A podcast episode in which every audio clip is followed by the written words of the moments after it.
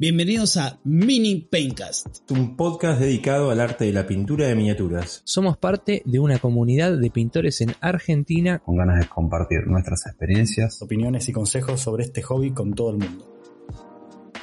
Hola a todos, bienvenidos a Mini Paintcast que estamos organizando con nuestra comunidad de pintura que surgió en Discord, una comunidad que está en crecimiento y que bueno ha planteado distintos proyectos, este es uno, estamos muy contentos, los cinco que estamos participando en el episodio de hoy estamos muy emocionados por este experimento social, estamos acá con, con los demás chicos, Eddie, Alex, Diego, ya vamos a pasar más tarde de las presentaciones, está Andrés también con nosotros, pero ¿alguno quiere contar qué está haciendo en este momento mientras grabamos el podcast?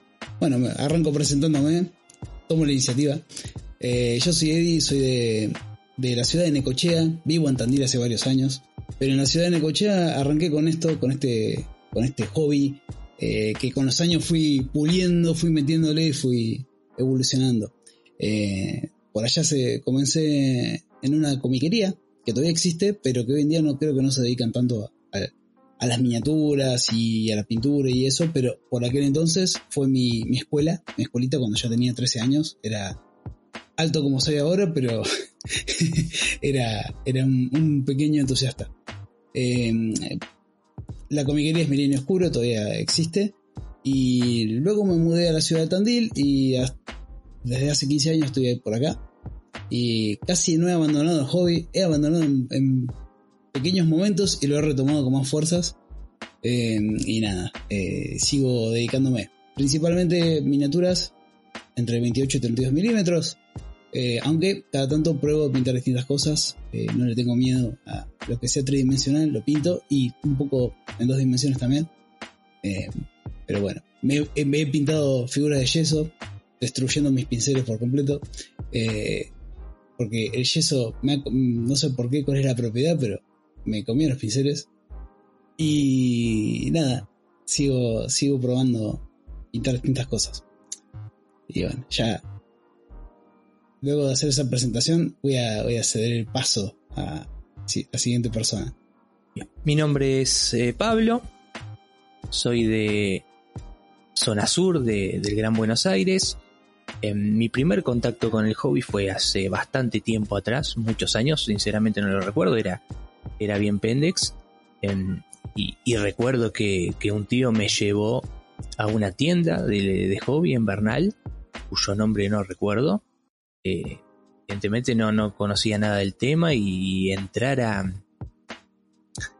a ese lugar donde había un, display de, de muñequitos, figuras, aviones, barcos, o sea, todo, lo que es hoy, hoy que, se conoce como militaria y, fantasy y demás, es una cosa sorprendente, o sea, fue un, flash en mi cabeza. Eh, estaba con mis primos incluso, también todos compartíamos ahí edad. Y, recuerdo que me fui con, con mi primer figura de, ese local, figura metálica de plomo, Paintcast, la verdad no, no. Ahí no, no, White Metal, perdón. Este, y, ese fue mi primer contacto con el hobby. Eh, la verdad que fue algo que, en ese momento me, me voló la cabeza.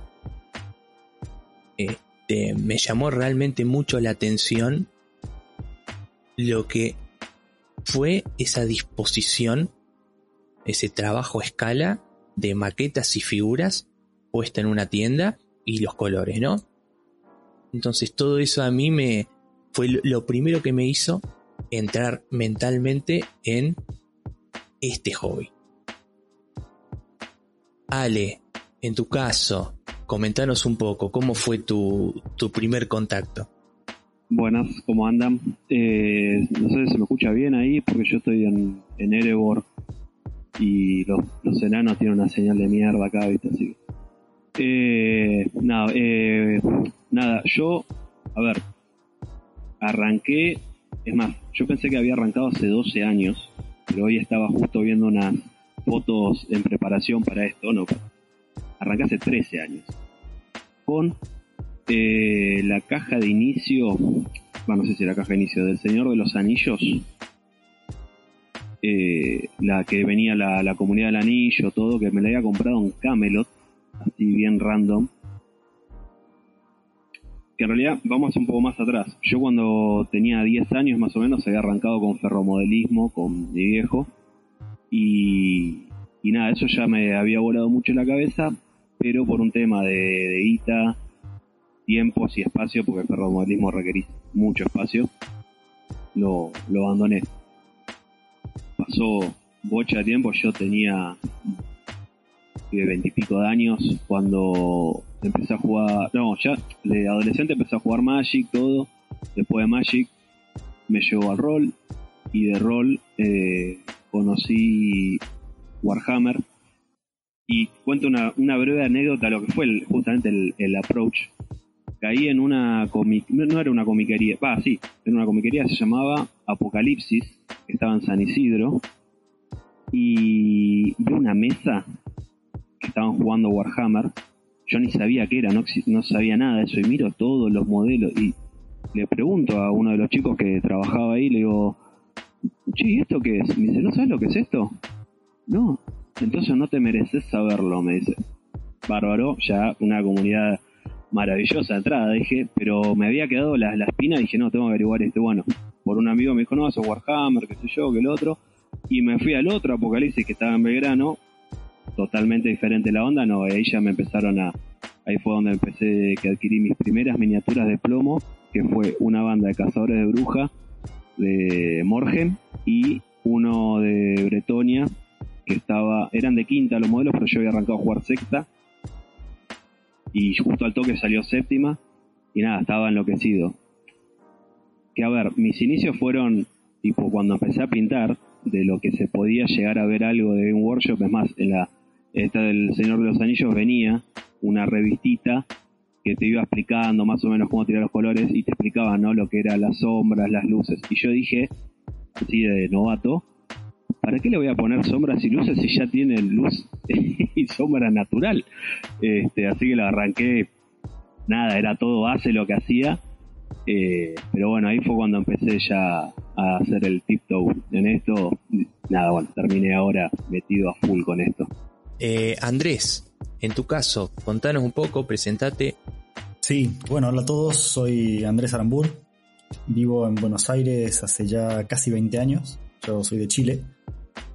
Y empecé en el, en el hobby en el año 97, ya son 25 años, así que bastante tiempo. Tuve muchos eh, idas y vueltas, y bueno, no, no, no pinto desde entonces de corrido, habré pintado 3, 4 años desde ese entonces. Empecé porque nos fuimos a vivir a Inglaterra con mi familia en esa época por, por trabajo de mi, de mi viejo. Y cerca de casa había un- una galería pequeña, un shopping pequeño. Y recorriendo el shopping nos encontramos un, un local de Games Workshop. Y, y ahí, bueno, fue como mucha impresión ver todas esas miniaturas. Había gente jugando en el local, gente pintando, muy del estilo de, esos locales. Y empezamos a preguntar qué era. En realidad preguntaba a mi viejo, yo no hablaba una palabra de inglés en esa época y me acuerdo que se me acercaba el, tipo del local, a mí a mi hermano. Nos empezaba a hablar y nosotros mirábamos a mi viejo con, con una cara de asombro diciendo qué, qué nos está diciendo. ¿no? Y no entendíamos nada. Y bueno, le explicó a mi viejo qué era, nos gustó y ese día no nos llevamos nada, pero nos quedó un poco el bichito ahí y empezamos a averiguar un poco más. eh, en esa época recién arrancaba internet, no era que estábamos googleando cualquier cosa, pero eh, había algo de internet, no buscamos ahí, pero sí había un vecino que, que tenía una idea, que nos había dado la bienvenida al barrio, me acuerdo, y, mi viejo le preguntó si conocía el juego, qué, qué onda eso, porque era todo nuevo para nosotros, no era que habíamos escuchado eso previamente. Y ahí empezamos, eh, nos compramos una caja básica de 40.000, de Warhammer 40.000, yo empecé a pintar los orcos y mi hermano los ángeles sangrientos, que era lo que traía la caja. Los orcos eran todos iguales. Se, podía cambiar un poquito la posición de los brazos. Tengo todavía muchos de esos, eh, de esos modelos todavía pintados. Tengo seguramente mi primer orco pintado por ahí. Y habré pintado tres años después de eso, después abandoné por otros tres, cuatro, retomé un poco, siempre enfocándome en Warhammer, pero siempre me gustaba más pintar que jugar. Sobre todo en esa época el juego era muy complejo, era, eran otras reglas, era otro juego con el que encontré después en 2010, que fue cuando, o 2008, que retomé nuevamente, cuando viviendo acá en Buenos Aires pusieron un local del estilo de Games Workshop. Y ahí me reencontré de vuelta con el hobby, empecé a armar mi ejército de demonios en esa época. Pero un poco empecé a armar demonios porque me gustaban más las, las figuras para pintar. Me gustaban más los demonios, tenían mucho color y muchos, muchos esquemas distintos que se les podían hacer. Eh, así que me enganchó por ese lado. Y después, año 2011, empecé a trabajar. eh, después de la. O sea, iba a la universidad todavía. eh, estaba terminando la carrera en esa época. Y empecé a trabajar y eso un poco me llevó a abandonarlo de nuevo. Pero nunca vendí nada, siempre guardé todo y nos pega la pandemia en 2020 y de vuelta a pintar, pero esta vez directamente decidido de no jugar, sino que pintar. De hecho, la primera, la primera figura que pinté en 2020 fue una figura que compré en el año 2017 cuando volví a Inglaterra por primera vez luego de de 20 años de haber vivido ahí. Fui con mi novia y fui al local donde inicié y compré esa miniatura. No estaba pintando en esa época, pero la compré porque dije, no puedo no comprar una miniatura en el local donde compré mi primera miniatura y empecé a pintar. Y algún día la pintaré. Y bueno, ese algún día fue 2020 con la pandemia. Y ahí empecé a retomar y después, bueno, encontré otras cosas que seguramente en un ratito ya les contaré, pero no quiero, no quiero dejar de escuchar la, la historia de, de Diego, de cómo, cómo inició en este, en este hobby. Ah, soy yo. Sos vos, sos vos. Bienvenidos a Función Privada. Función pública. Eh, bueno, pública, privada. Eh, mi historia empieza a long, long time ago in a galaxy far away. Eh, empecé en 1993 en el sótano de, de mi casa en Estados Unidos jugando Dungeons and Dragons y ahí compré mis primeras miniaturas de Ral Parta y ahí me enamoré de lo que era el mundo de las miniaturas. Eh, y en 1994 compré con mi mejor amigo de la secundaria en ese momento la caja de cuarta edición de Warhammer Fantasy Battles que tenía altos elfos y goblins. Eh, mi inicio en el mundo de Warhammer fue con los altos elfos. Eh, y de ahí fue, una caída. Eh, caí en el, en el agujero del conejo. Fui como Alicia, lo seguí y tuve momentos en los que encontré una llanura en la caída y, o un- una roquita en la que me agarraba y, y volvía a la matriz, pero desconectaba y volvía al mundo real que eran los soldaditos, la pintura, el plástico, la resina, el plastic crack, como lo quieran eh, denominar, la droga que nos, que nos impulsa La falopa, decilo, la falopa. a existir esta, esta dura vida de trabajo que llevamos. Y bueno, en el 94 empecé a pintar. Eh, empecé a pintar muy, muy básico. Eh, y con muy pocas herramientas, porque las herramientas que tenía no, no había la comunidad que hay hoy por hoy en internet los tutoriales que hay en YouTube, nada por el estilo, sino que era todo en base a comprar libros de, GW o, o ingeniártelas para, para pintar. Eh, anecdótico, mi primer blanco fue uno de los mejores blancos que logré y fue totalmente eh, eh, prueba y error. Tenía que pintar unos bretonianos y tenía que pintar las, la- las ropas de los caballos y pinté con, con un enamel blanco eh, de Testor que lo agué, o sea, lo diluí con, con diluyente y lo utilicé como una tinta para que sobre el blanco acrílico que me quedaba todo pastoso, asqueroso, quede blanco liso, hermoso. Eh, pero sí, empecé en el 94. Estaba pensando en, en lo difícil que era en esa época. Y bueno, en mi época fue el 2000, que no lo mencioné. Pero a mí me enseñaron a pintar a fuerza de catálogos. De mirar cómo pintaba en Games Workshop. Porque arranqué pintando miniaturas de Games Workshop. y mirando White Dwarf y digamos, Era la época que no había internet. claro, eh, a eso iba como, eh, no quedaba otra, o, o usabas tu imaginación y hacías probablemente un desastre o tenías que aprender, digamos, de esa escuela que era, que a mí me decían, toma, tenés este catálogo y de ahí pintás. Y los catálogos era, era, era genial para eso, porque tenías todo, era como un diccionario de cómo pintar, era la manera más rápida y fácil y barata porque la tenía ahí el libro, en- al lado mío, en, en, en la comiquería donde iba a pintar. La Santa Biblia. Tal cual, tal cual. Eh, que, que bueno, nada, muy distinto a como vivimos hoy en día, pero era, era lo que había. Sí, eh, totalmente. Yo, yo quiero aprovechar, le quiero contar un poquitito a, la gente que nos está escuchando. Hicimos una, una presentación previa cada uno. Eh, la realidad es que nosotros cinco somos desconocidos entre nosotros, no hemos tenido un contacto frecuente cara a cara, hemos tenido interacciones en las redes. Eh, esto está siendo totalmente improvisado. Hemos tenido una, una intención de, de establecer un guion, unas pautas de, de orden que creo que ha durado como cualquier plan menos de 5 segundos. ¿eh? Una vez que pusimos en ejecución todo, está muy bueno, nos estamos divirtiendo mucho. Se nota porque eh, varios de nosotros tenemos también cámaras mientras grabamos este podcast, entonces nos podemos ver entre nosotros. Eh, es una experiencia que está buena. Eh, esperemos en algún momento también poder compartir esto eh, a nivel video con ustedes. Eh, mientras tanto, bueno, nos se van a tener que conformar con escucharnos. Ya han conocido un poquitito cómo arrancó cada uno de nosotros. Estaría bueno ahora que compartamos más allá, como dice Diego, por ejemplo, cuando, cuando tenemos nuestras, nuestras charlas en, en la comunidad. Por un lado está lo que hacemos en la Matrix, nuestra vida real, nuestro trabajo.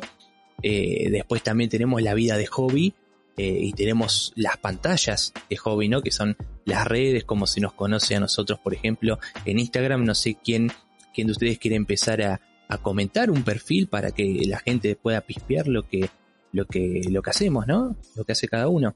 No sé, Andrés, si vos querés compartir tu perfil. Sí, sí, ningún problema.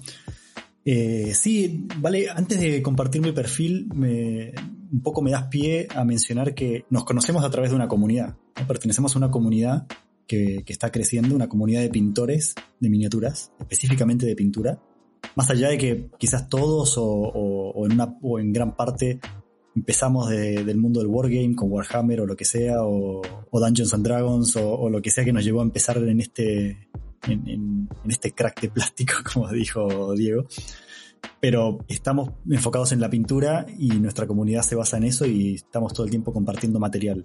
Así que para los que nos escuchan, si les interesa ese mundo o pintan y estaban buscando compañía o más conocimiento o feedback, contáctenos y pueden ser parte de la comunidad también. Y volviendo al, al tema que me preguntabas de las redes sociales, eh, sí, yo principalmente subo mis las imágenes de mis figuras terminadas a Instagram. Mi Instagram es Andrés H-crafts, que seguramente igual vamos a incluir toda- todos los detalles de, de redes sociales y links de, información en la descripción de este podcast, así que no, no, no traten de descifrarlo por, por, mi voz, pero sí por ahí para mencionar y, y que después nos les ayude a, a saber quién es quién. ¿no? También hace poco empecé a hacer eh, un poco streaming, estoy probando. Espero seguir haciendo streaming cuando alguien escuche este podcast, porque seguramente va a pasar un tiempo. Ojalá no me haya aburrido hasta ahora, me está gustando un montón, así que espero seguir con eso.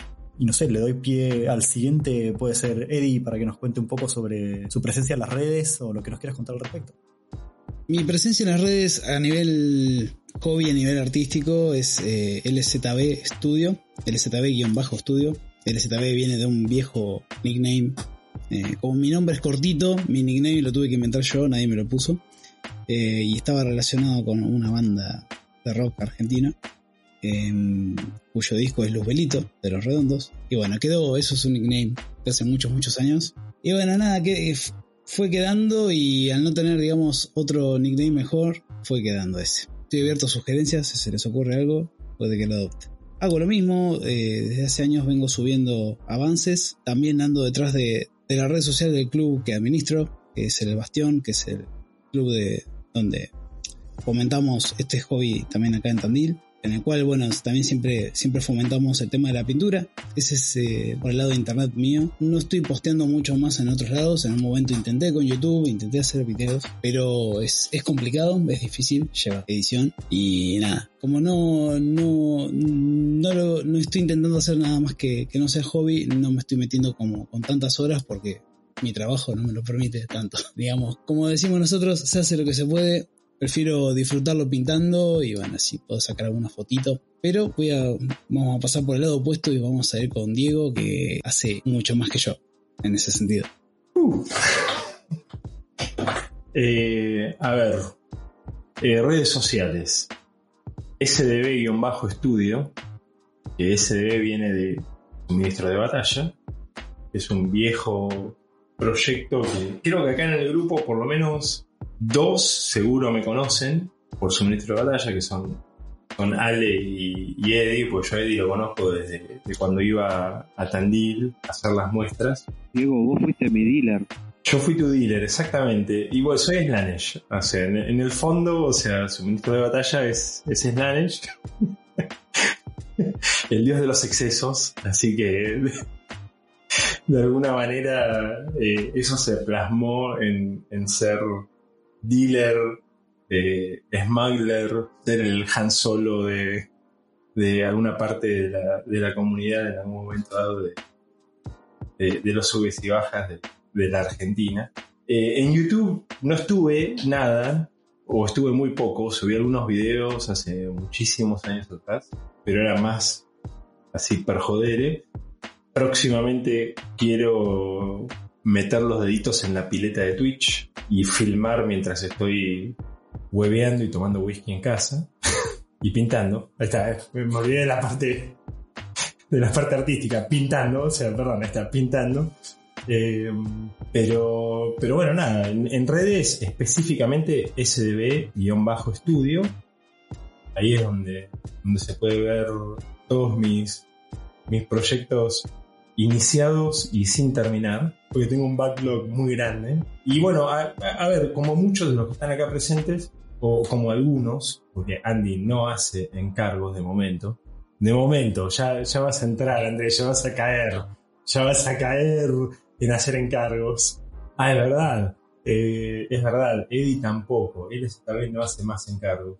Hacía en un momento lejano, pero sí, hago algunos encargos, cada tanto, cuando tengo tiempo, cuando la tan mencionada matriz me lo deja. Pero bueno, creo que es el objetivo de todos los que estamos presentes acá, lograr ser un neo y, salir de, esa matriz y, y estar mucho más eh, presentes en, en, lo que es nuestra vida real. En nuestra vida real gira alrededor de bustos, miniaturas, pinceles, acrílicos, óleos, paletas húmedas, paletas secas, eh, etcétera, etcétera, etcétera. Y le dejo la palabra a, quien la quiera tomar, ya sea Ale o Pablo. Mira, con eso que vos decías, Diego, de, del tema de, justamente, ¿no? De lo que es la, la Matrix, eh, un poco es, uno a veces está en el rol de Neo y a veces estamos un poco en el rol de Morfeo. Porque justamente como eso, ¿no? De que, a ver, más o menos escuchándolo, como decía Pablo, nosotros estamos conociendo todo nuestro background ahora, todo nuestro trasfondo, por así ahora, en este momento. Si bien hemos hablado, siempre como que queda eso, y justamente toda esa experiencia que fuimos adquiriendo es lo que vamos desarrollando en más o menos tiempo cada uno, pero también estamos en ese rol de, por lo menos el, mío principalmente es eso, como ir despertando el lado artístico de la gente. Yo siempre veo, ¿no? Que está, yo soy muy jugador, voy a, a varios clubes a, con el tema de, la manija, ¿no? De juego, todo, pero siempre veo mucho gris eh, siempre está ahí todo el, el, tema de las miniaturas sin pintar y todo eso y yo como que siempre los voy alentando y siempre escucho lo mismo, no, pero mirá, ¿qué voy a pintar? Mirá si esto vos lo que traes acá. Y yo digo, está bien el hecho de, de compararse de forma sana, pero hay que dar ese salto a, a justamente a lo que yo digo, como la, y volviendo a la, a, al paralelismo con la Matrix, ese salto del edificio, decir, hay que tirarse, es un tema de fe y no, no importa. agarrar y decir, che loco, yo voy a pintar los muñecos como me quede, así como justamente compartió la, experiencia de Diego de que no sabía nada, se largó con eso y salió lo que salió. Yo empecé con lo mismo, arranqué el minis originales de Game Workshop, que en ese momento era muy complicado conseguirlo, yo no, ni sabía dónde me estaba metiendo, me mandé. Pero bueno, justamente me gusta marcar, ¿no? Y es más, yo las minis, las primeras minis, como decía Andrés, ¿no? De, de, de tener ese, como ese recuerdo de las primeras minis que uno pintó. Ojalá, eh, no sé si algunos se acuerdan, después si lo quieren compartir cuáles fueron las primeras minis, así que se acuerden patente de haber pintado. Yo la mía, la que, y las tengo todavía, que son, fueron los cazadores de bruja. Eh, desgraciadamente la de Señor de los Anillos la vendí, me, arrepiento toda la vida de haber hecho eso. Pero tengo los cazadores de bruja y hago la comparativa justamente de dónde arranqué y qué es lo que estoy pintando actualmente. Que ahí haciendo no del tema del, de Instagram, cualquier cosa me pueden buscar es arroba degano Alejandro, creo, después lo chequeo, pues ni me acuerdo ya. Eh, pero igual después va a estar en el, el listado. Eh, Pablo, eh, no me acuerdo si vos dijiste cuándo, o sea, en qué año habías arrancado y si te acordás con qué modelo. No tengo idea del año en el que mm, arranqué. La verdad, no, en, la, memoria no lo retengo. Y el modelo, si yo no digo mal, si no recuerdo mal, era un hombre lagarto. O eso parecía de los de los, los Lizardmen de, de Games Workshop esa gama. Era metal, era bastante amorfo, de hecho, era humanoide, pero parecía una persona que estaba metida dentro de la piel de un lagarto. Este, y por el arma que recuerdo, posiblemente sea un, un hombre lagarto. ¿No te acordás ni siquiera el año aproximado? Era un rango de 5 años. O la edad que tenías. ¿Cuántos años tenías? Hace la cuenta y. Yo imagino que tendría 10 años, quizás. O sea, estamos hablando el 97. Ese, sí, puede ser, puede ser ahí. Soy muy malo para recordar fechas de mi vida. Eh, es, es, una realidad. Después otros detalles relacionados con el hobby los retengo bastante bien y no son muy útiles. Pero para las fechas sí soy, soy bastante maleta. En las redes, en las redes yo estoy en Instagram. Estoy posteando algunas cosas ahí, renegando bastante. Como comentaba Ale, hay, hay que ir perdiendo el, el miedo. Eh, y uno reniega. ¿eh? No, no importa qué tanto tiempo le, dedique, qué tan talentoso sea. Eh, siempre uno reniega, pero bueno, está un poco en la constancia, ¿no? Nosotros queremos ir logrando que, que los demás, ustedes los oyentes, se, se, vayan animando a incursionar en cosas nuevas, ir probando cosas nuevas, animarse a sentarse. Este, queremos manejarlos de la misma forma que nos manejamos entre nosotros, eh, que de hecho de, de, de ahí surge la comunidad eh, una comunidad muy noble. Eh, creo que no tendremos más que un, algunos meses. Tenemos una cantidad de miembros activos muy interesante eh, para lo que uno puede observar en, en distintos grupos de, de, hobby locales. Y de un día para el otro surgió la idea, che, hagamos un podcast y empezamos a levantar la manito y hoy estamos haciendo esta, esta grabación. Entonces es un poco la idea de todo esto, de la comunidad del podcast. Que los demás se animen, eh, que nos escuchen, que, que, que le vayan dando uh, ganas, ¿no? Todo, toda esta manija que, que venimos hablando, salir de la Matrix para meterse en la vida que le interesa un poco a cada uno. Y en, en Instagram, eh, mi perfil es Hammerhall MP de Miniature Painting. Eh, Hammerhall con H, eh, viene derivado ahí de un nombre de, de Games Workshop porque en su momento yo había armado un grupo con, con amigos de, de, pintura para ofrecer servicios de pintura y estaba muy enfocado el grupo en lo que era la, la línea de Sigmar, Age of Sigmar, de Game Workshop, entonces el nombre fue tomado ahí de, de una ciudad. Después, bueno, el grupo se fue dedicando a, justamente a la Matrix, ¿no? Cada uno tenía que atender su, su propia vida y nos fuimos separando y bueno, yo me quedé ahí con el nick y lo, lo fui explotando ahí en Instagram, entonces eh, si quieren ver las, los trabajos que voy haciendo, eh, los pueden ver ahí. Hago algunas comisiones. Estoy comisionando varias cosas. Eh, y después corto por un tiempo y ya me pongo a practicar cosas para mí, ¿no? Porque es un poco también el, el, tópico, el, título que teníamos pensado para, para hoy, ¿no? Pintar, hobby o trabajo. Y algunos convivimos con las dos cosas, otros le rehuyen a una o a otra. Y en esto yo quería eh, no sé, chicos, ustedes, ¿qué piensan a nivel pintura, ¿cuál fue un punto de quiebre para ustedes, ¿no? Cuando dijeron, pasé de incursionar al hobby a, opa, ahora estoy pintando en serio. ¿Quién se anima a contar su, su primera experiencia en este sentido? Para mí fue cuando me pagaron. no, pero ¿por qué, ¿por qué digo eso? Suena re materialista, pero no, no. ¿Por qué digo esto? Yo había arrancado a pintar todo en, Batch, Fantasy, eh, después fue Dust Tactics, eh, 40k, todos ejércitos. Y una vuelta me regalan un starter de Malifox. Malifox es un juego de escaramuzas, o sea, son muy pocas mini. A lo cual dije, che, acá le voy a meter un poco más de, de amor, digamos, ¿no? Y ahí empecé a probar técnicas nuevas para... Y vino un flaco, un amigo mío, ¿no? Y viene el flaco y me dice, che, quiero que me pintes esto. Y yo se lo voy a pintar de onda. Y digo, dale, dale. Y el tipo viene y me dice, ¿cuánto me cobras? Y yo dije, pará, no, no entiendo, ¿qué, qué es esto?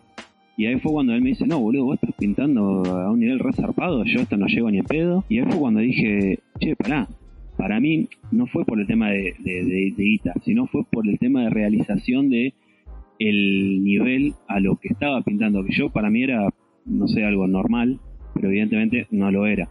Y fue como ese impacto que me hizo, ¿no? De, che, no, ya estás a otro, a otro nivel.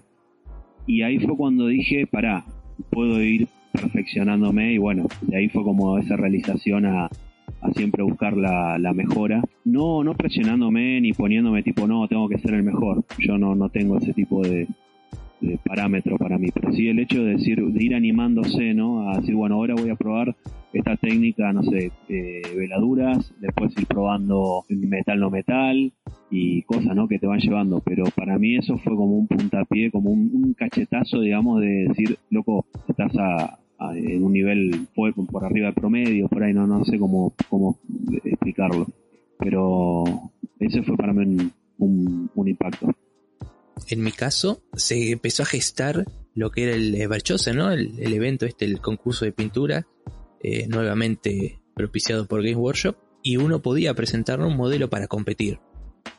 Entonces recuerdo que me agarró medio atrás mano, o sea, faltaba poco tiempo para, para que se, se realice esa terna, y en un momento dije, eh, me voy a sentar, vamos a pintar algo en serio, vamos a competir, vamos a pensar para ganar, ¿no? Pues uno estaba tratando de ganar en el ambiente local, olvidándose, ¿no? De, competir afuera.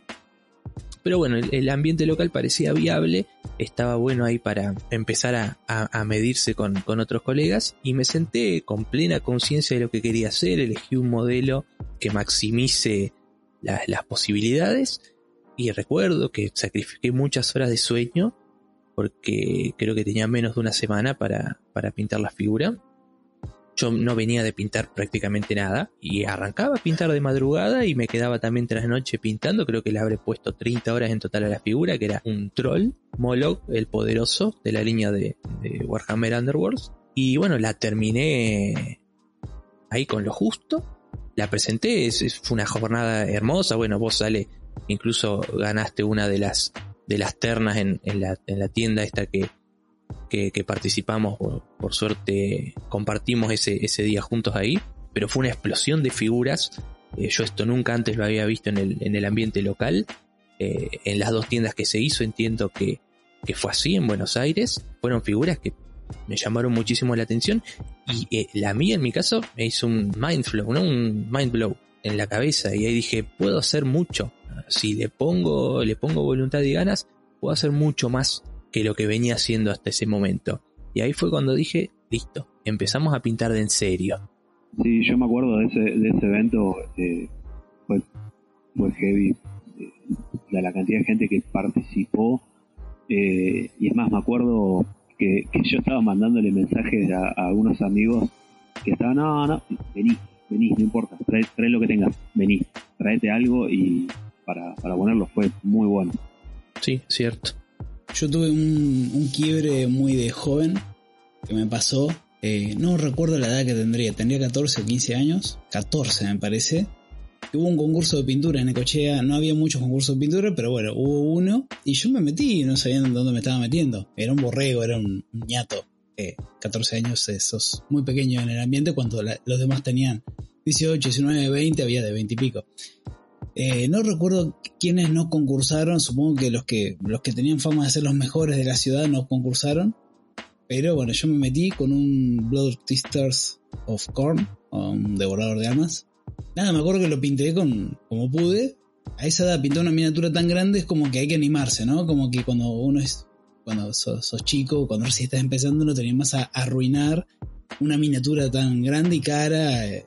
Y bueno, me acuerdo que, mm, que lo presenté y hubo como una especie de, no, no digo de un complot intencional, pero había como una, un comentario diciendo de que me lo había pintado otra persona, que estaba haciendo trampa. Me acuerdo que, que, lle- que llegó ese momento en el que yo digo, pero. Y es muy difícil defenderse a esa edad con tanta gente. Eh, y nada, me acuerdo clarito de eso. No me acuerdo cómo terminó ese concurso, no me acuerdo cómo terminó, pero me acuerdo clarito de eso que digo, va, es que, que- porque claro, había gente, había uno que, que me acuerdo que había, lo había pintado, y tenía 19 años y estaba bastante en peores condiciones que, que el mío. Entonces, me acuerdo que había un poco de bronca y de, de- de discordia respecto al tópico.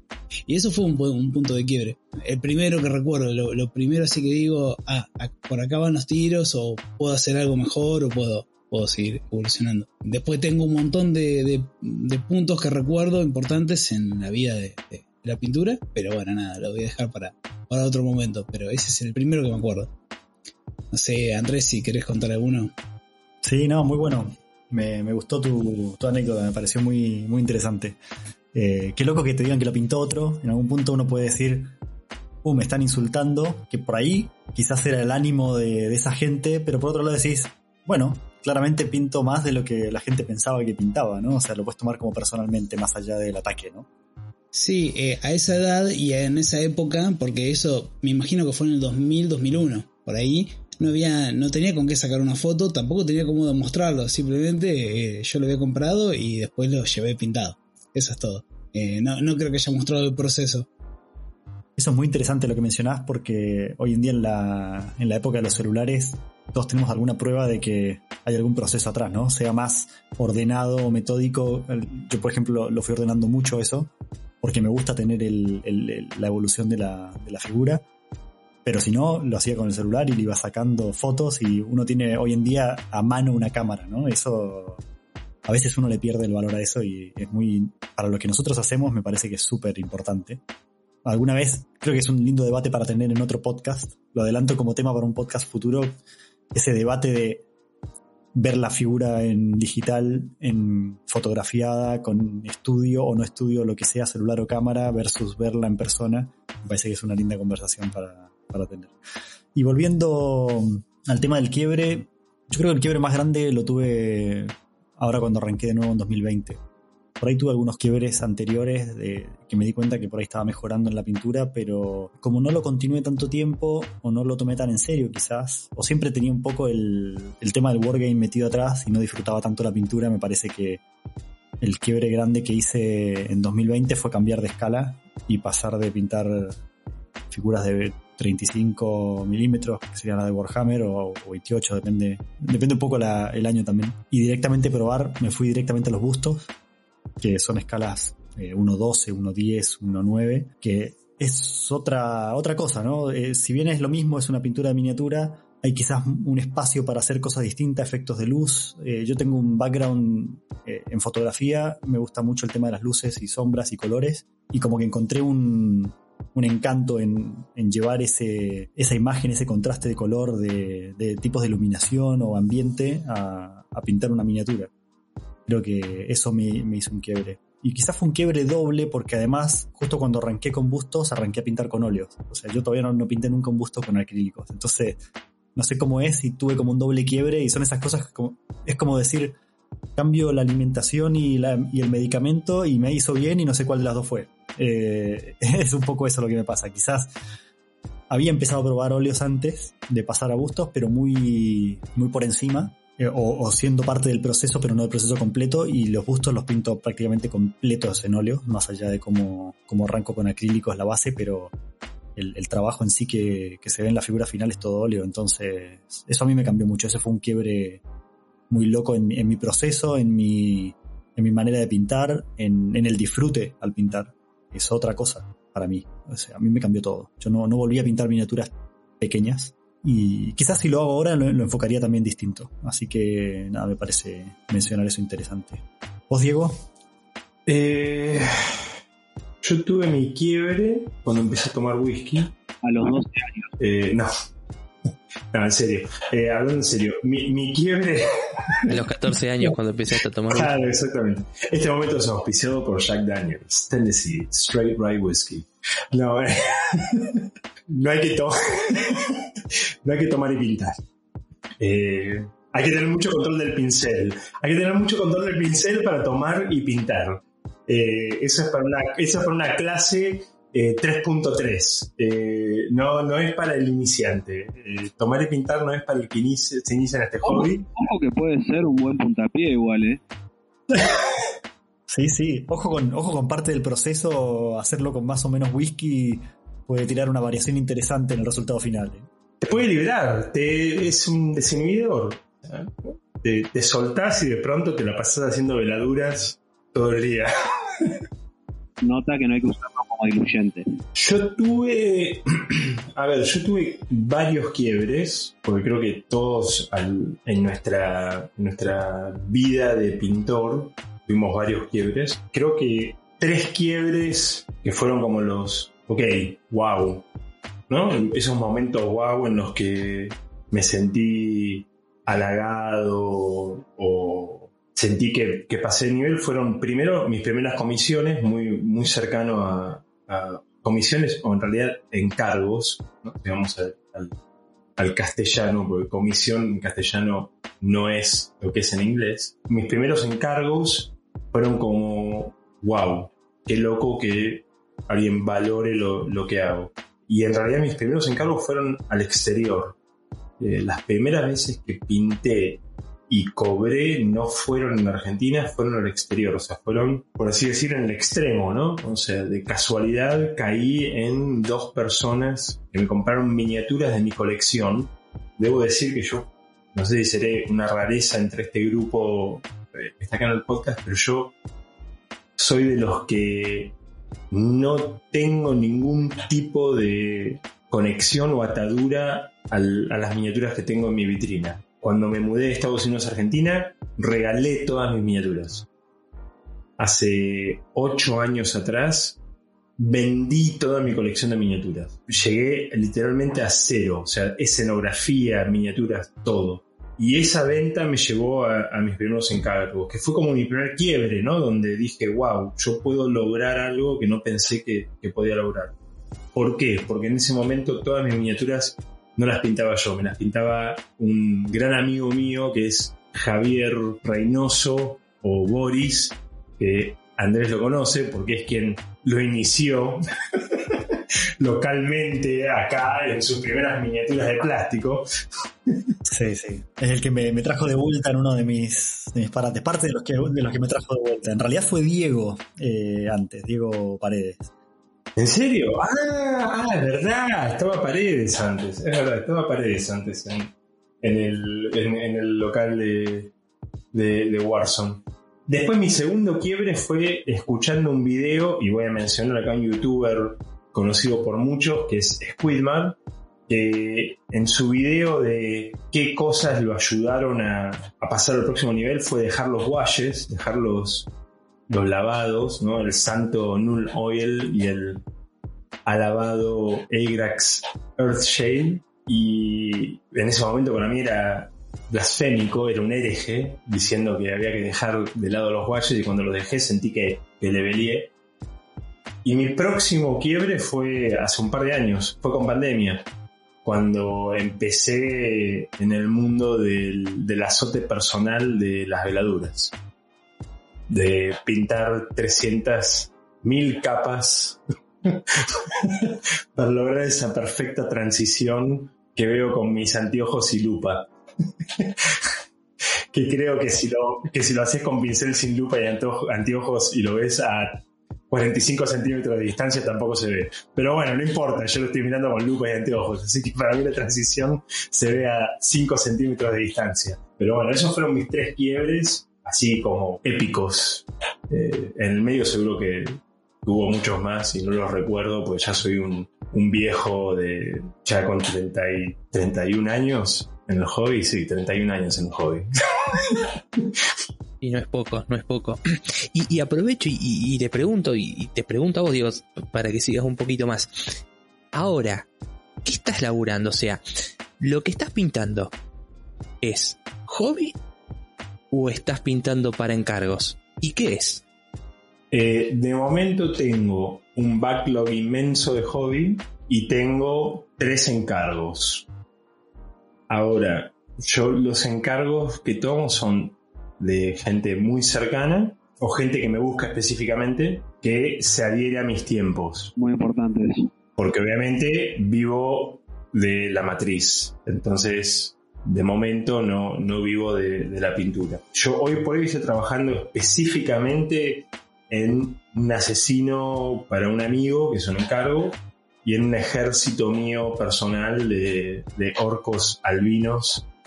eh, porque para mí el verde en los orcos es muy básico y Eddie seguro que puede llegar a decir algo al respecto. Pero bueno, orcos verdes. Hay orcos verdes desde 1994 y antes también. La cara que puso Eddie, Sos un hereje sin H. Sos un hereje. Igual no, no puedo dejar de compartir la visión de, de Diego, ¿eh? porque el primer orco que pinté lo hice de color rojo. wow, Un distinto. Sí, sí, sí, sí. Corren más rápido esos. claro.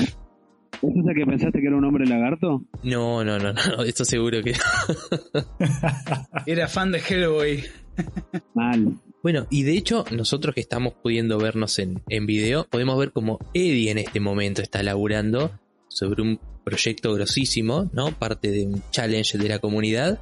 Eh, así que bueno, contá, contá, Eddie, en qué, en qué andas. Yo te- tengo un problema grande, es de que siempre estoy haciendo hobby.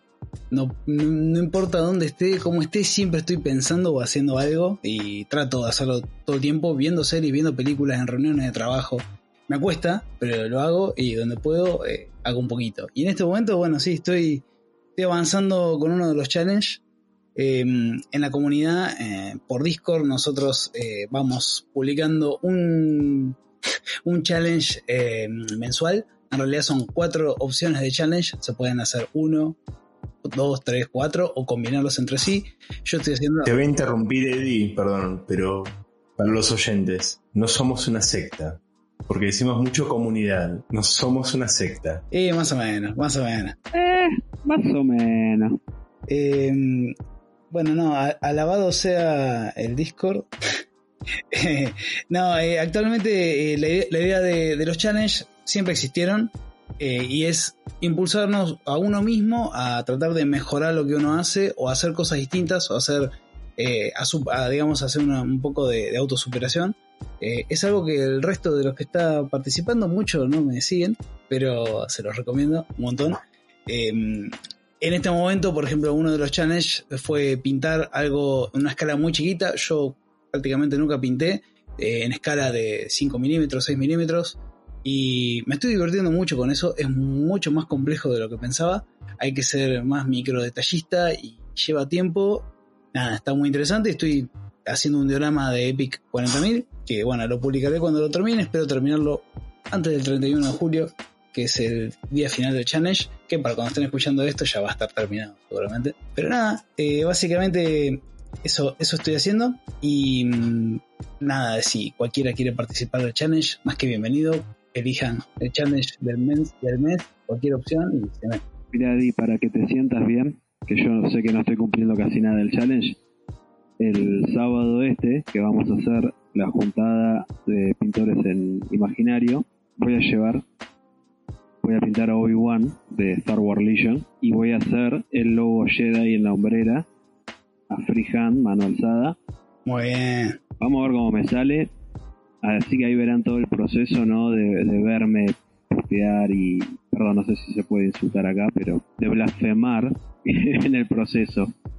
Así que no, vamos, vamos a ver cómo, cómo sale. Bueno, ese es uno de los challenges. Hacer un freehand es súper simple, es simplemente hacer algo. Puede ser una, una- algo muy simple o algo muy complejo, eso va, depende del gusto. La idea es que cada persona, si uno ya está acostumbrado a hacer algo, que trate de hacer algo un poquito más difícil, cosa que sea nada, un desafío, como lo dice la palabra de challenge, Claro. la traducción. Eh, pero, pero sí, me parece muy buena idea. Aparte es una escala muy pequeña, la de Legion, así que quiero ver, quiero ver ese resultado. Yo también. ¿Y eso, Ale, es lo, lo que tenés hoy, hoy por hoy en, en la mesa de trabajo o tenés encanutado ahí algo más que, que puedas compartir? Eh, por ahora, ahora estoy pintando lo que es esto de Legión, que es el starter de clones, que es a pedido, kind of, más o menos, porque fue, es de un amigo. Eh, un poco estoy en la movida lo que decía Diego, porque siempre estamos ¿no? con el tema de, Yo soy muy, o trato, de, cumplir con el tema de los tiempos. Y últimamente me estaba pasando eso que me estaba costando mucho de agarrar laburos que por ahí era solamente no por un tanto el, lado del desafío del modelo o por lo que me atraía, sino por un tema de, de, necesidad de guita. Y quieras o no, tiene su influencia, así que nada, decidí solamente empezar a tomar laburos que yo sé que los voy a poder cumplir, digamos, ya directamente, ya del vamos, si viene algo que no, sé que no lo voy a hacer, ya queda ahí. Así que nada, este la verdad que me había motivado y, justamente para que él empiece a jugar, eh, mi amigo fue como que hicimos ese, como ese pacto. Y después, eh, mío personal, ahora estoy pintando lo que es eh, miniaturas de Canción de Fuego y Hielo, Juego de Tronos para los amigos. Estoy re manija con ese juego y estoy pintando un Stannis, que es el verdadero rey de Westeros. Y la verdad que le estoy poniendo mucho, bastante tiempo. La verdad no, no lo puse a calcular, pero ya lleva su buena cantidad de horas. Pero nada, lo estoy pintando como algo, algo para mí. Siempre de nuevo, ¿no? Yo estoy mucho todavía en la escala de, de esto, de, de juego, digamos. Eh, Ya, ya voy a dar el paso a, a, gustos y a, figuras más grandes que todos acá me están insistiendo como diciendo, dale hermano, ya, ya, yo voy a meterme ahí. Es que creo que el, el gran propiciador de eso viene siendo Andrés. Y tarde o temprano, no sé qué, qué va a ocurrir primero, si nosotros lo, lo arrastramos a Andrés a, a nuestra escala o Andrés nos lleva a la suya, ¿eh? Ojo, ojo con eso porque eh, la verdad que los trabajos de Andrés nos vienen tentando mucho. Hay uno de los challenges que es eh, intercambiar, intercambiar estilos, ¿eh? Así que Apa, si sale, sale. Y sí, el día, el día que venga el challenge de pintar algo al óleo, ay, ay, ay. uh, Andrés no está haciendo muchos challenges. Te vamos al caso. ¡Wow! Se picó, se picó. Es cierto, estoy. La verdad que me cuesta. Hay una razón también, y es que yo suelo pintar muy pocas cosas a la vez, y estoy pintando básicamente una escala o, bustos, y a veces como que el challenge no me pega lo que estoy haciendo y me cuesta encontrar algo para que pegue. Lo que tengo que hacer es traerme a donde pinto, al lugar físico donde pinto, eh, miniaturas que me quedaron de workshop y yo creo que ahí puedo encontrar algo para sumar los challenges. Todavía no lo hice, y tengo que ponerme con eso. Pero este, en, est- en estos challenges sí le estoy pegando por lo menos a uno. El freehand ya empecé con algo y tengo algo en mente a ver si llego a hacerlo antes de, del 31. Pero algo más complejo todavía. Y la escala más chica me parece que también, ¿eh? Está ahí, no sé si, eh, si califica porque el astronauta mide un centímetro, así que creo que se pasa de escala, pero bueno, está un poco más cerca. De hecho, Es una escala más chica de lo que venís pintando. Eso mismo. Bueno, eso, un poco iba a decir eso. Lo que estoy trabajando actualmente, estoy trabajando dos, dos figuras. De hecho, justo en este momento no estoy trabajando ningún busto. Así que es como un, un momento raro. Estoy pintando el astronauta y el camaleón que van en una escena, en una especie de diorama. Estoy pintando dentro de una caja. También eso es muy distinto a lo que hago normalmente. El camaleón me lo gané en un sorteo que hicieron en, en la academia, en la academia de Banshee, cuando pertenecía a la academia de Banshee. Lo que ocurrió ahí fue que el año pasado, en septiembre, fue la Freak Wars en Madrid y fue online. Y aprovechando de que fue online, metí uno de los. Metí varios bustos, pero uno de los bustos eh, se llevó un, trofeo de bronce. Y creo que cuatro personas de la academia tuvimos trofeos en, en, la, en ese concurso. Y la gente de la academia, en este caso Hugo, que es el que como que organiza la academia junto con Banshee, eh, decidieron hacer un sorteo de unas miniaturas que tenían ahí en- entre los que habíamos sacado premio en el torneo este, así que me gané el camaleón. Y, y el camaleón de por sí ya es una miniatura con piernas, que es muy gracioso, pues de 2020 que empecé a pintar bustos no había pintado nada de la cintura para abajo. Así que estoy pintando dos figuras con piernas, uno es este astronauta que mide un centímetro y el camaleón que... El camaleón es un poquito más chico que la escala real, porque los camaleones en sí no son muy grandes en general. Así que este será, no sé, escala 1-2, 1-3, no sé, el camaleón. Eh, y bueno, la escena es medio especial porque es un astronauta que, es un astronauta miniatura que se encuentra con este camaleón en una jungla, eso es como lo que pensé. Así que estoy, estoy un poco trabajando en eso, muy divertido, es, es muy extendido el proyecto. Y el otro proyecto que tengo es un que lo voy a llevar de hecho para trabajar en el sábado cuando hagamos nuestra juntada de pintura.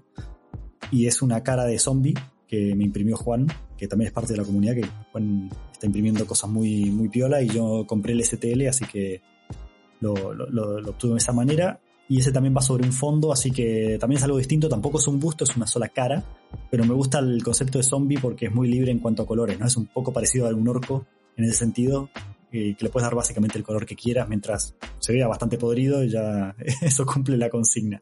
Así que le estoy dando mucho color, de hecho lo estuve pintando en el stream y calculo que lo continuaré pintando en el stream igual que el, el camaleón y el astronauta. Así que estoy en eso, esos son mis proyectos actuales. ¿Vos Pablo en qué andás? Yo actualmente estoy haciendo encargos. Tengo proyectos personales, pero bueno, están en stand-by. Estoy comprometido con, con los plazos que, que debo cumplir, ¿no? Para, para estos encargos. Y hoy por hoy estoy pintando una unidad necrona para Kill Team. Y el truco, lo que me motiva en esto es que los tengo que hacer full non-metallic. O sea, para el principiante, el que no conoce la jerga, no se usan pinturas metálicas ¿eh? de ningún tipo, simplemente se las simula con distintas gamas de colores, pu- puede ser muy variable, es muy subjetivo, eh, pero bueno, la idea es simular metales, es algo complejo, es algo que a mí siempre me complicó. Pablo, Sí. perdón que te interrumpa, eh, un poco para ponerle contexto a eso, ¿te pidieron que sea no metálico o es algo que vos decidiste para, para hacerlo vos? No, es algo que yo ofrecí.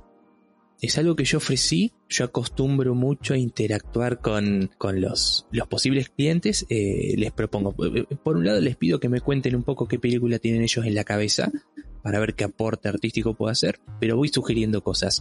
Y mm, son todos temas que vamos a tratar ¿eh? en distintos episodios de estos podcasts, pero es una de las ventajas que yo le veo a realizar encargos.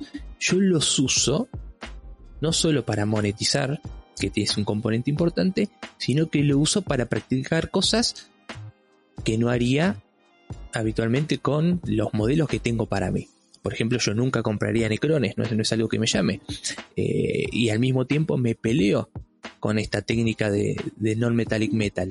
Entonces, ¿qué mejor oportunidad que realizar un encargo en el que uno se tiene que comprometer, uno que tiene que poner la cara? De paso comento que no parece que te estuvieses peleando con el no metálico porque realmente te quedó muy bueno, o se está quedando muy bueno lo que mostraste. Bueno, es que es, es un poco perder el miedo. Eh, yo renegué históricamente, o sea, era algo que no, no aplicaba porque no, no consideraba que me salía bien. Y el último año lo estuve aplicando un par de veces y ahora me empieza a gustar. Yo soy muy autocrítico, eh, es, es un defecto que tengo, pero me venía peleando mucho con, con la técnica, renegaba bastante que forma parte de todo este proceso, eh, forma parte del hobby. Y mm, yo siempre me quedo con, con una frase que mm, consumo eventualmente Patreons y en, uno de estos Patreons quien lo hacía decía pierdan el miedo, o sea, no tengan miedo de hacer todo esto. Eh, y ahí dije, ¿sabes qué? No, no, le voy a tener miedo. O sea, uno puede fallar eh, y después sigue con otra figura. Hay que probar, hay que intentar, nunca repintar. Lo que se pintó y no gustó tiene que quedar ahí como referencia. Eh, opinión subjetiva, gente, pero tiene que quedar como referencia y uno tiene luego que ver cómo lo, lo va mejorando con el correr del tiempo, porque todo se trata de sentarse, aunque sea un ratito, cuando se pueda, y sentarse e ir practicando. Hay que perder, repito, el miedo a probar cosas nuevas. Solamente se puede ser valiente cuando se tiene miedo. ¿Esa de dónde es? De Juego de Tronos. Mentí, no, nadie lo va a chequear. Decir, eso le dije yo una vez, cuando estaba en la montaña, en un borde, algo así. Inchequeable. Acá en Invernalia se aprende todo eso. Tenés acciones con, con Martin. Dale, déjate joder. dale. No, el hijo de puta no saca el libro. Aportando un poco a lo que estás diciendo, ¿no? Justamente con eso de ir mejorando, ¿no? El tema de los del proceso que tiene uno, no me gusta decir errores. Siempre uno dice, no, bueno, listo, este modelo ya lo terminé, ya está, sigo con otra cosa y está perfecto. Pero no está mal volver a un modelo que ya se consideraba terminado con el espíritu de, de mejorar, ¿no? De decir, ah, a ver, para, puede ser o un mismo modelo sin pintar o el mismo modelo que estaba pintado antes y, y retomarlo para, para aplicar técnicas nuevas. Eh, como siempre se dice, ¿no? El, el arte nunca se termina, siempre está en constante progreso. Sí, claro, claro. Totalmente. Sí, de hecho, incluso a veces pasa que terminar una figura es una decisión, ¿no? Es, no es que la figura llega a un punto donde digo, ah, este es el punto donde termina. No, eso es casi un...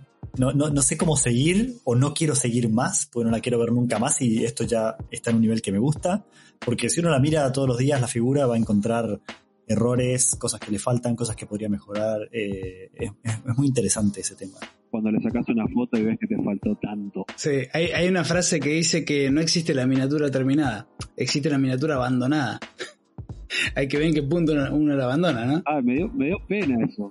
Y, pero, pero es cierto, es que uno tiene que aprender a decir, bueno, llego hasta este punto, porque si no, no, no se termina nunca. Bueno, es que ahí está un poco con el tema, ¿no? De, volviendo al tópico de lo que es comisión contra el hobby, en que hay muchas veces que de- el tema del laburo así en progreso, de, en progreso, en encargo, en el caso de lo que le está pasando a Pablo, y es genial eso, justamente que te dan toda esa libertad creativa, es buenísimo eso porque te, te- te estimula a, a seguir probando cosas. El problema está en cuando uno se, nada, tenés que ser realista, tenés que llevar tiempos, límites para con un objetivo realista y a veces te, te condicionan. Entonces el laburo a comisión puede llegar a ser a veces bastante eh, un claustro, porque te terminas cerrando en esto y vos decís, uh, che, pero yo quiero empezar a probar técnicas nuevas, quiero hacer lo otro, y por ahí nada, lo vas hablando con el cliente y el cliente te dice, no, no, haceme esto, no, no experimente con lo mío. Así que está muy bueno cuando te encontrás con ese tipo de, de propuesta, ¿no? A decir, bueno, a libertad creativa. ¿no? Sí, eso me, me lleva un poco a la pregunta de, o no sé si es la pregunta, o la inquietud de, así como yo hoy elijo no, no hacer eso, no hacer pintura por encargos, por elección, no, no, no me rehuso eh, firmemente, ¿no? Si aparece algo que me gusta la figura, me gusta el proyecto, me da libertad, como decís, eh, por ahí no tengo problema. Mi, tema siempre son los tiempos, porque yo me tomo mucho tiempo por figura, yo estaré mínimo un mes pintando una figura y hasta tres meses he estado también, y no pinto mucho por semana. Pero está bueno tener esa libertad. Y está bueno también, creo yo, elegir la- las comisiones o los encargos, perdón, eh, elegir los encargos, ¿no? Así como uno elige hacerlo o no hacerlo, no, no tomar cualquier encargo porque sí, solo para sumar encargos, a menos que sume algo en algún punto de vista quizás artístico, técnica o lo que uno tenga ganas, sino elegir, ok, este lo tomo porque sigue estas características de lo que aceptaría hacer, ¿no? Un poco hacerse valer como artista también. A mí me- gusta también lo que mencionó Pablo de la libertad que le dan de probar técnicas y ofrecer eso. Y que le dé la posibilidad de aprender cosas nuevas, de atreverse, de perder el miedo, que creo que es lo más importante. Ahora, el tema de, me imagino que debe ser cuando, cuando uno quiere trabajar de eso y no le puede decir que no por la ausencia de clientes, por la poca variedad que hay, o porque el gran mal que hay en esto de las comisiones o, o de los encargos es de que la gente quiere tener ejércitos pintados y no personajes pintados solamente. Tal cual. Entonces, eh, hay mucho encargo de quiero mis, ya que hablábamos, hablábamos de orcos, mis 200 orcos pintados para mañana. Y, ¿y? ¿Quién los pinta? Contrast. Speed Paint. Sí, pero a- así todo, ¿no? El plazo, hay que luchar con el plazo y también el valor, ¿no? Porque hay que reconocer que uno dedica, uno, eh, creo que no, no sé si hay alguien que se dedique profesionalmente en Argentina y viva exclusivamente de pintar. Y acá incluyo lo que es, eh, Eddie dice que sí, él conoce al menos una persona, pero yo voy a ampliar el universo a figuras incluso de acción, impresiones 3D grandes, eh, 40 centímetros, 20 centímetros. No sé si habrá más de una persona además de la que conoce Eddie, pero el resto tiene que vivir su vida, convivir con la familia, ¿eh? porque hay que dedicarle tiempo a eso, al hobby, a su trabajo, O sea, hay que llevar el pan a, la mesa y el resto de las horas que queda para pintar es el tiempo libre de uno o el tiempo de sueño de uno, ¿no? Que, por ejemplo, en mi caso, actualmente yo estoy durmiendo cinco horas para meter un, un puchito más de... de- Eddie se ríe en el video, para meter un puchito más de pincel. ¿eh? Pero bueno, obviamente entiendo, es- esto es finito. En cualquier momento empezamos a ampliar a 8 las horas de sueño y se baja drásticamente la, el, el tiempo de pincel, ¿no? Porque el cuerpo lo pide. Sí, sí, no, no es un mensaje sano que queremos transmitir. No, no, no, no, to- totalmente, ¿no? Pero, pero es parte de, de la realidad y también está bueno que, que la otra parte lo entienda. Obviamente estos no, son todos temas que querramos agotar ahora, eh, los vamos a ir desarrollando en, los sucesivos podcasts. Vamos a hablar de todo. Acá va a haber polémicas, eh, acá vamos a tirar polémicas. Slanesh, eh, Diego tiene unas cuantas guardadas. Ya nos fue adelantando. Va a haber tips, van a haber muchas más anécdotas. Eddie, Diego y, Ale tienen muchísimas anécdotas para contar. Este, supongo que Andrés tendrá las suyas, pero yo sé que, que los, los tres primeros que nombré están hace mucho conviviendo en foros. De hecho, a mí me han instruido con muchas cosas cuando yo me quise iniciar. Entonces tenemos muchísimo material para ir volcando en estos podcasts. ¿eh? Y algunos les van a gustar y otros los van a hacer enojar, que eso también está bueno.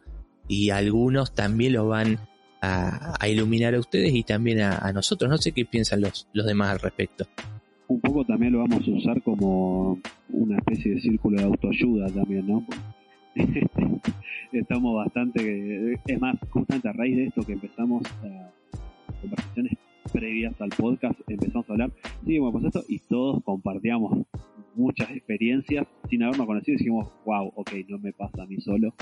Eh, pero bueno, esto también va encarado para las dos partes del hobby, también solamente para que se quiera dedicar a, a parte de hobby y al que quiera empezar a meter con el tema de laburos a encargo, también vamos a tener nuestra, nuestra parte de experiencia, se va para los dos, los dos ámbitos.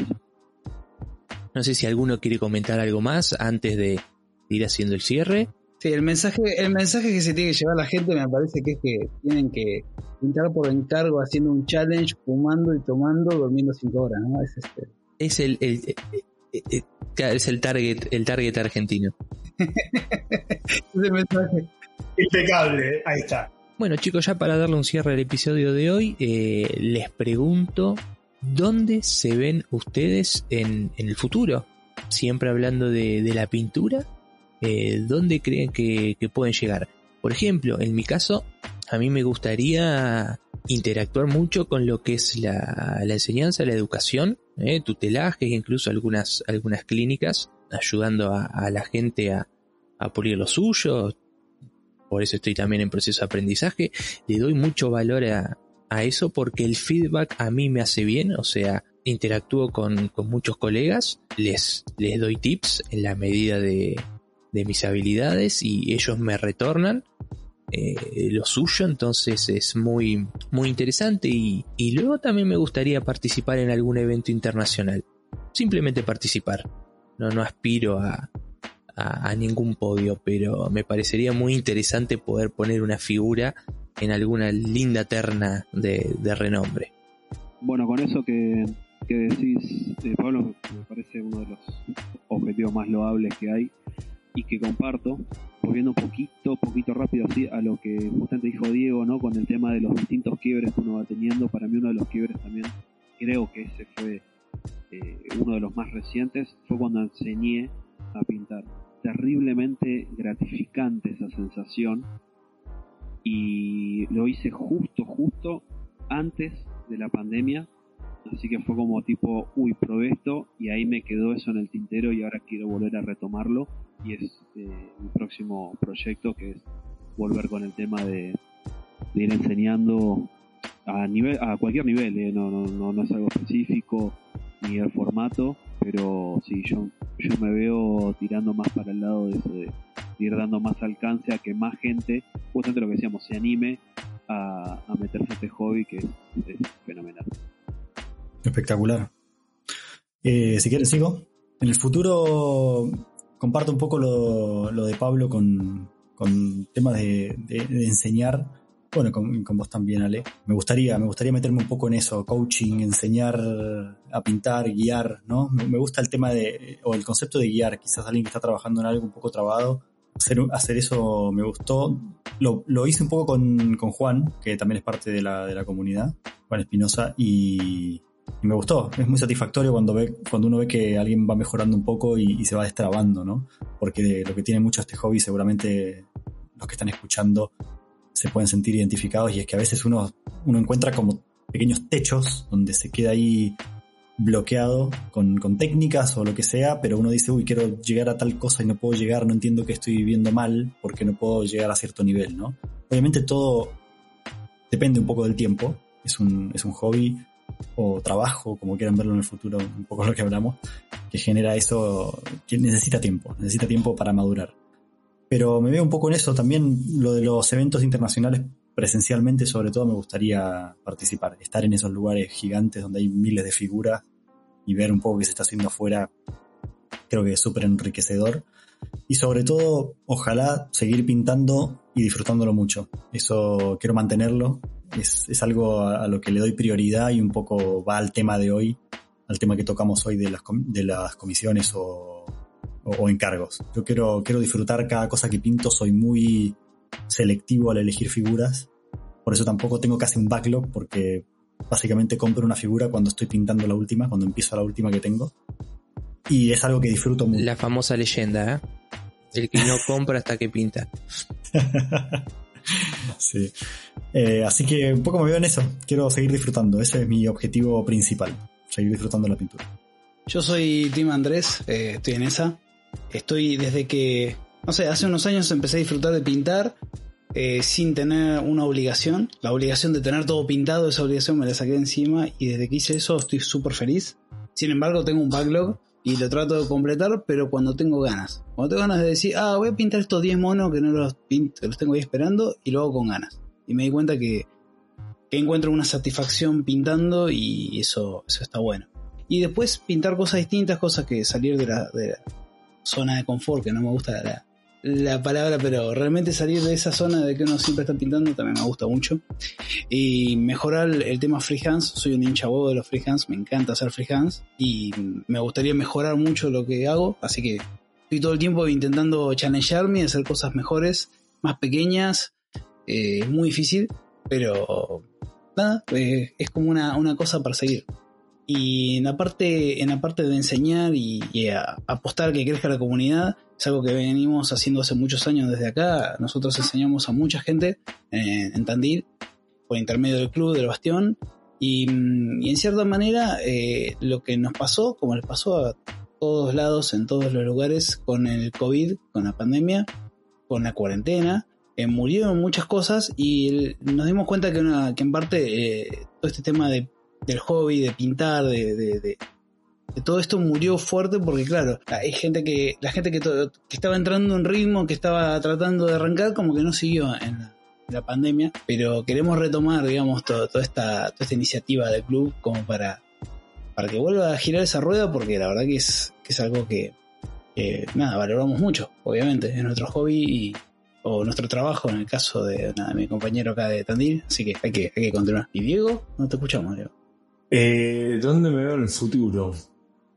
Una cabaña, dos perros, un par de escopetas. No, eh, a ver, toco un tema que mencionaron Andy, Pablo, Ale, creo que de alguna manera también Eddie, que es, eh, en un principio mi enfoque era decir, bueno, encargos, pero encontré algo que es que un encargo toma X horas de mi vida y bueno, nada, no, no, no, se puede transformar tanto en un negocio. Eh, y la parte de la enseñanza, que igual a mí la palabra enseñanza no me gusta. Eh, yo no estoy acá para iluminar a nadie, o sea, que nadie sea mi alumno por definición. Creo que todos podemos aprender de todos. Creo que me tiro más por el lado del coaching, del guía, y, tuve mi primera incursión en eso en la pandemia, con un par de personas que me hicieron preguntas en, en Instagram, para lo cual agrego, estoy completamente 100% abierto. No pueden preguntar de lo que esté haciendo, trabajando, dudas que haya. Digo, eh, eh, es una comunidad más allá del Discord, o sea, es una comunidad del hobby, o sea, eh, desde una técnica que pruebe, me parece que está buenísimo que cualquiera se acerque y, consulte. Y, y tuve un primer ingreso en todo esto, lo que es el coaching de esa manera, y está muy bueno, o sea, acompañar a alguien durante su proceso. Y me parece que eso es donde yo veo el futuro de, de, saca- de- transformar este hobby en, en algún tipo de, de día a día, ¿no? De, de tarea cercana a lo que hago en la matriz. Ayudar, asistir, acompañar, guiar. Hay que encontrar la forma. Pero creo que, ese es el futuro que yo veo. Eh, y justamente dentro de la comunidad está eh, Lucio o Gonza 3D o Gon 3D que imprime y, y que viene a casa para, para hacer algunos coachings de pintura y, y la verdad que está bueno. Ayudar, asistir o guiar a alguien en, en su proceso de, de- de pintura. Creo que ese es mi futuro. Bien, creo que todos coincidimos más o menos en a, a tirar al mismo aspecto y que justamente ayuda a la, a, a la realización del, del podcast, eh, justamente que es el, el objetivo, me parece. Y cierro, pinten sus ejércitos, o sea, ¿no? Sí, sí, sí. Anímense. Para aprender hay que, hay que cagarla. Bueno, por un lado, reiteramos, vamos a, a compartir este el contacto de la comunidad para que se puedan sumar al, al Discord quien quiera, eh, en los comentarios, también info sobre nosotros para, para quien le interese, eh, si se quieren contactar para, para hacer consultas, preguntas, proponer temas, este, o responder algo de lo que hayamos hablado, bueno, queda, queda abierto y lo trataremos en la medida de lo posible en sucesivos episodios. Eh, los invitamos también a, participar de alguno de los challenges. Eddie, vos que ahí llevas un poquito más la, batuta, querés recordarnos cuáles son las opciones que tenemos para este mes. En realidad, las opciones que tenemos para agosto todavía no existen, así que hay, que estar atento al Discord eh, donde se publican, porque todavía no están. Y ya las de julio no van a llegar. Y Si, si ninguno quiere, quiere hacer ningún otro comentario, Muy buena, muy buena experiencia, che. Agradecerle a ustedes por haberse copado también con, con la idea y, y obviamente a, a todos los que se estén dedicando el tiempo para, para escucharnos, a seguir con esto, porque me parece una, una iniciativa genial. Sí, se vienen muchos temas más y como dijo Pablo, propongan temas si se les ocurre algo que, que hasta ahora no han escuchado, si han escuchado muchos podcasts eh, de otros temas y quizás les quedan algún algo en el tintero y tienen ganas de que nosotros lo charlemos y demos nuestro punto de vista. Del lado siempre de la pintura nos vamos a enfocar. Sí, y tocando un poquito lo que decís vos, Andy, el que esté escuchando y por ahí consuma podcasts, tutoriales que sean en la lengua anglosajona y por ahí lo que esté buscando es que se lo bajemos al castellano puro. También está bueno porque, a ver, yo viví afuera muchos años. A mí escuchar un tutorial en inglés o en castellano no me hace, no me hace diferencia alguna. Pero hay gente que por ahí un tutorial en inglés se lo pasás y les cuesta más. Entonces, por ahí alguna técnica o alguna duda que tenés y la bajada de línea en, en tu lengua madre puede ser mucho mejor que en inglés. Sí. Sí, agrego, agrego a eso como plataforma el- la comunidad del Discord, ¿no? O sea, un poco lo usamos para eso, compartir experiencias, dar feedback. El, el- el canal que más se mueve en la comunidad es el de trabajos en procesos, creo, donde cada uno va posteando, publicando lo que va haciendo y recibe feedback constructivo siempre. Creo que hay que resaltar que la comunidad es súper constructiva, no hay ninguna burla, no importa el nivel en el que creas que pintes, porque pasa mucho que hay gente que se tira para abajo cuando llega al Discord y la verdad que no hay nada que envidiarle al resto. Cada uno tiene sus estilos además, colores, técnicas, así que únanse, únanse a la comunidad y, y la idea es hacer crecer esto a nivel Latinoamérica, a nivel mundial y a nivel habla hispana, un poco reforzando lo que decía Diego. Y con esto nos despedimos, esperamos que hayan disfrutado de este primer episodio de Mini Paintcast. Y bueno, nos, nos oirán en el siguiente mucha- muchos tips prometidos para, para el próximo episodio. Hasta luego, Chau, chau. Chao, chao. Hasta la próxima. Chao chicos, que la fuerza los acompañe.